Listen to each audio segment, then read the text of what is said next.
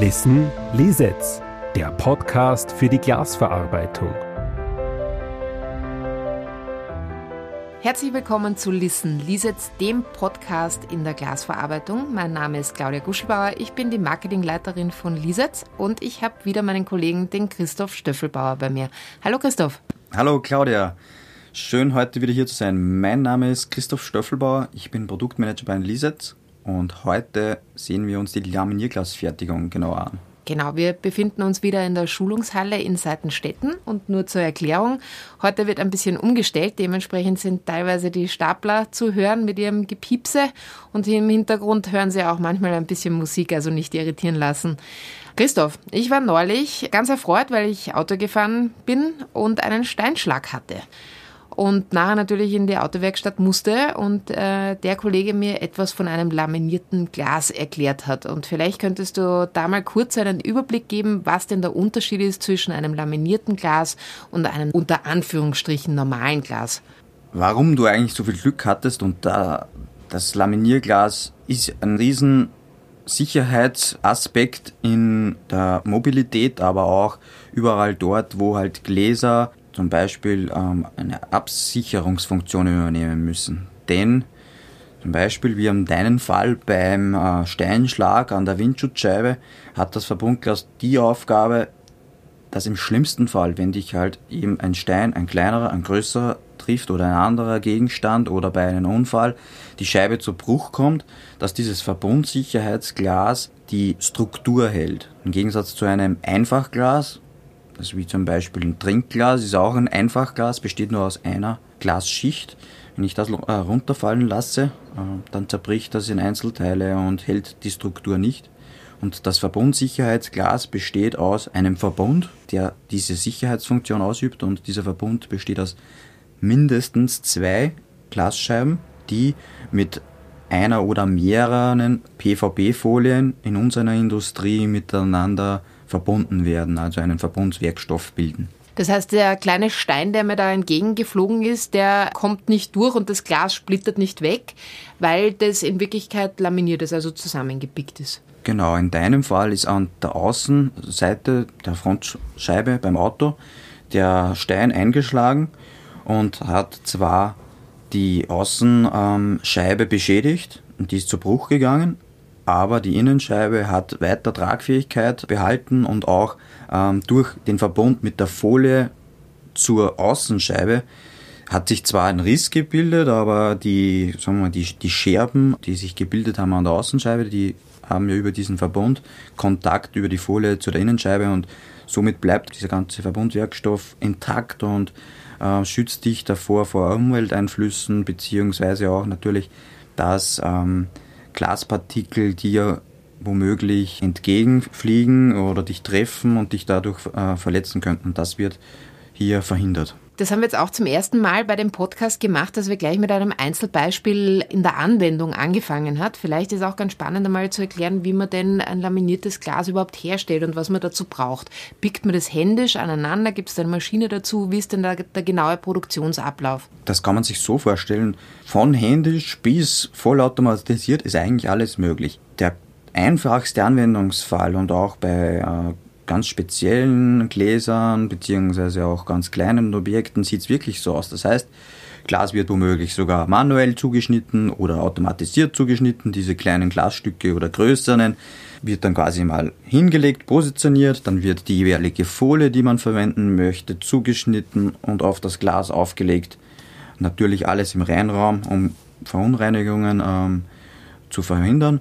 Und dann wird ein weiteres Glas zugeschnitten, das wird dann draufgelegt, dann kann man sich vorstellen, hat man so ein Sandwich gebaut und das kann man eigentlich theoretisch beliebig oft wiederholen. Man kann die Anzahl von Folienschichten erhöhen, man kann verschiedene Gläser einsetzen, verschiedene Glastiken, aber auch gleiche Glastiken und dann geht das zum Beispiel in diesen manuellen Zusammenbauprozess in einen Vorverbund ein. Ein Vorverbund kann man sich so vorstellen, die Folie meistens wird in unserer Industrie, in der Flachglasindustrie PVB-Folie verarbeitet und diese geht ab einer bestimmten Temperatur und Druckeinwirkung einen chemischen Verbund mit dem Werkstoff Glas ein. Und somit verbinden sich die zwei verschiedenen Werkstoffe zu einem Verbundwerkstoff. Und wie schon vorhin erklärt, nachdem ich die einzelnen äh, Gläser, Folien zugeschnitten habe, das Sandwich gebaut habe, kann ich das in einen Vorlaminierprozess geben. Da gibt es ganz primitive Methoden, sogenannte Vakuumsackmethoden.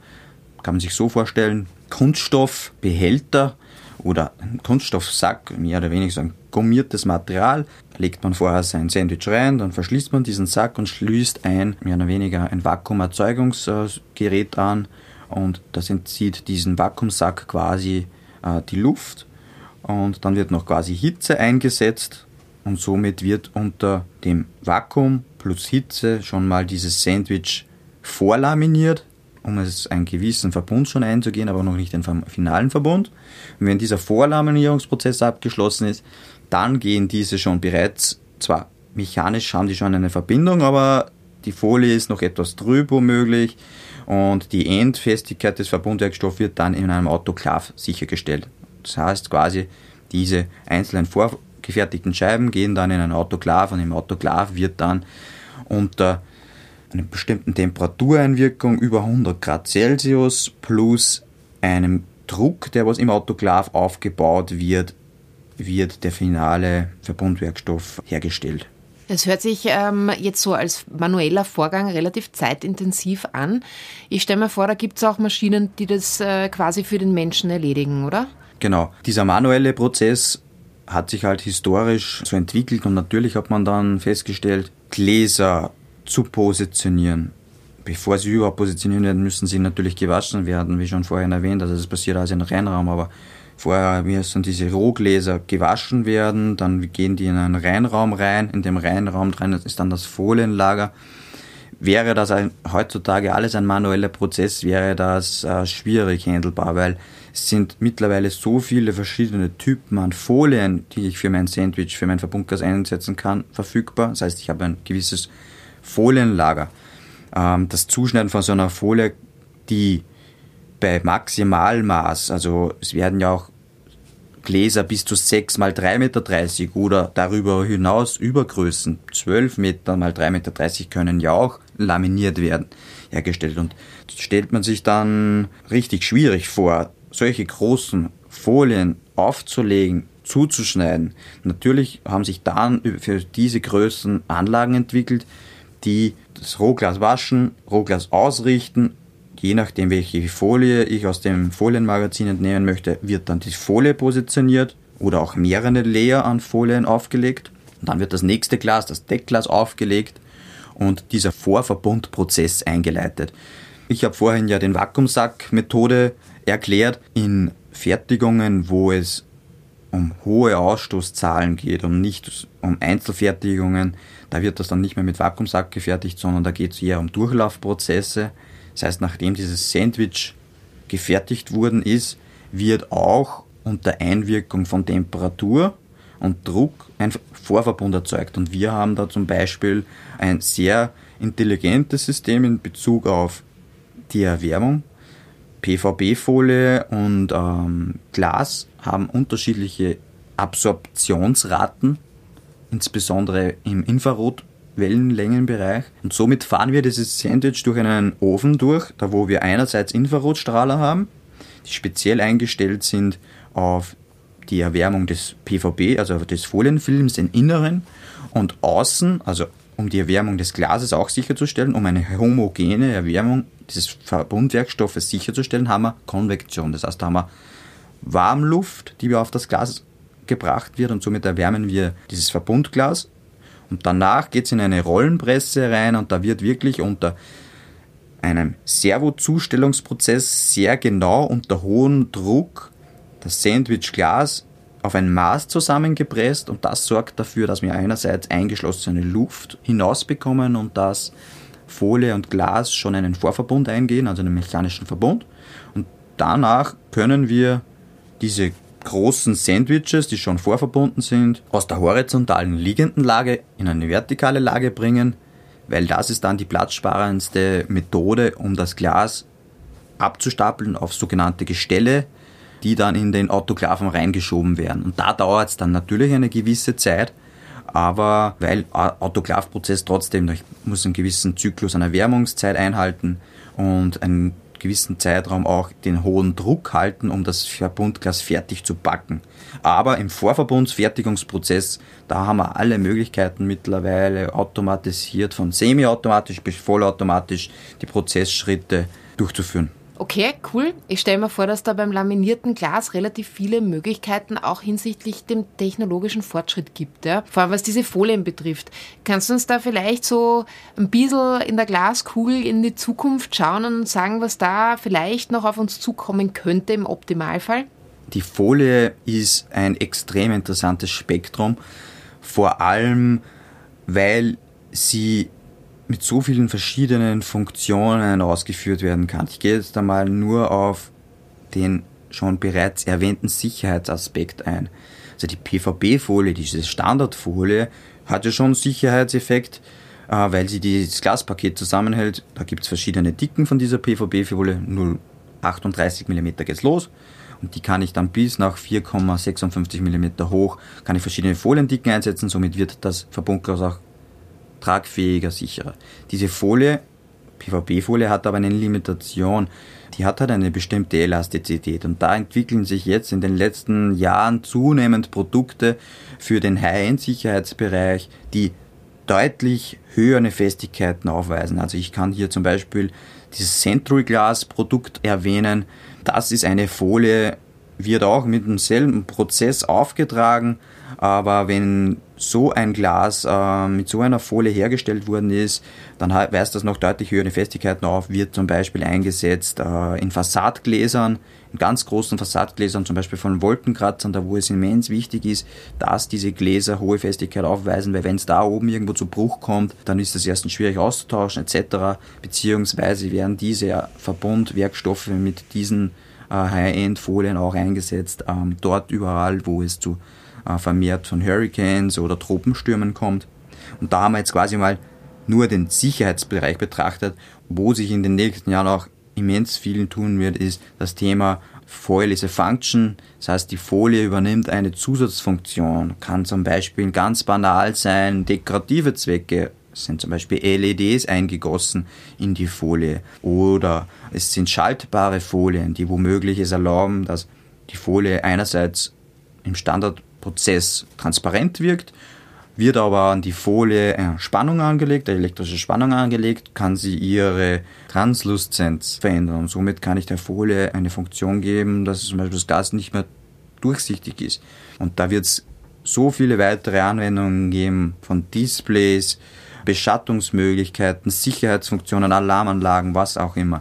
Und da wird extrem viel auf uns zukommen. Da freue ich mich auch schon, wenn wir bei dem einen oder anderen Deep Dive mal einen Folienlieferanten dabei haben werden, um hier auch noch viel tiefer in die Materie eindringen zu können und Trends aufzugreifen. Ja, da wäre es auch interessant, wenn er uns gleich eine neue Tür mitnimmt in Richtung Schulungshalle runter, weil dann hätten wir eventuell ein bisschen eine schallabsorbierende Wirkung und nicht immer ähm, die Nebengeräusche, aber da merkt man wenigstens, dass bei der Lisitz noch was gemacht wird und produziert wird daneben in der Schulungshalle. Und ich habe gerade gesehen, dass die ähm, eine Pause machen. Also vielleicht ist der Rest jetzt ein bisschen ruhiger, wobei so lange haben wir ja nicht mehr. Vielleicht auch zum Thema Nachhaltigkeit, weil du gesagt hast, dass es äh, verschiedene Trends gibt. Ja.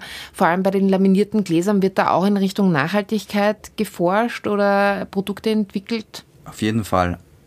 Einerseits betrifft es die Fertigung des Verbundglases, da habe ich schon ja gesagt, wir haben durch die Automatisierung von dem Prozess dieser Verbundglasfertigung, das ja auch in der Hand dieses Verbundglas effizient möglichst mit wenig wie möglich Folienverschnitt herzustellen. Das heißt, da sparen wir schon mal Ressourcen und es wird auch immer mehr und mehr das Thema Verbundglas Recycling äh, relevant, den Verbundwerkstoff auch wieder auftrennen zu können am Ende seiner Lebensdauer. Und ähm, hier sind wir dran, uns anzusehen, welche Möglichkeiten gibt es hier einerseits, um die entstandenen Verbundglas-Reststücke automatisiert zuzuschneiden, um sie zum Recycler platzsparend wie möglich zu bekommen und auch um Glas und Folie idealerweise wieder zu trennen, denn ein gewisser Scherbenanteil ist in der Flachglasindustrie dringend notwendig, weil es einfach weniger Energie benötigt, schon bereits erzeugtes Flachglas in der Glashütte, da wo das, dieses Flachglas erzeugt wird, wieder aufzuschmelzen.